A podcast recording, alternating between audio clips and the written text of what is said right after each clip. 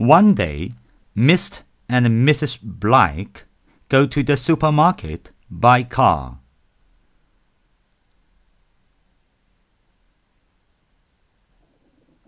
One day, Mr. and Mrs. Blake go to the supermarket by car.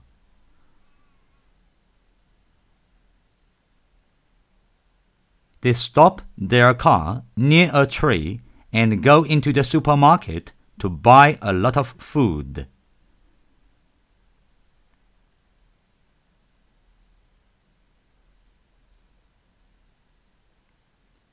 They stop their car near a tree and go into the supermarket to buy a lot of food.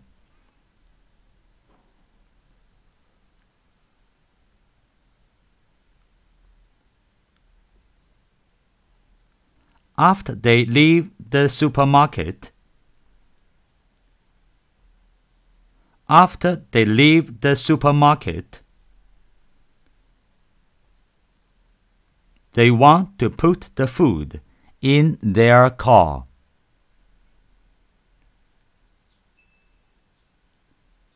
They want to put the food in their car.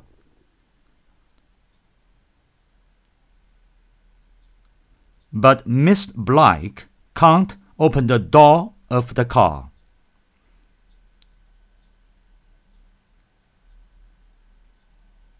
But Miss Blake can't open the door of the car.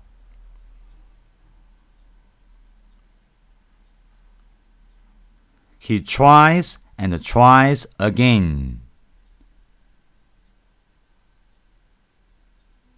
He tries and tries again.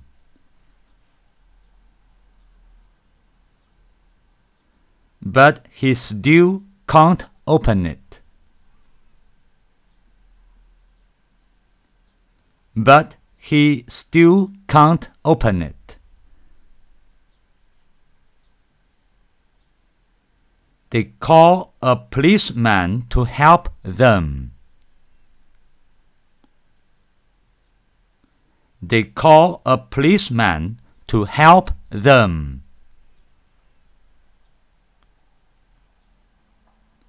Suddenly, a man comes up and shouts.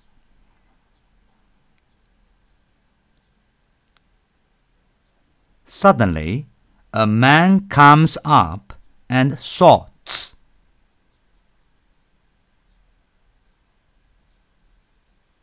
What are you doing? What are you doing? This is my car. This is my car. This is not your car. This is not your car.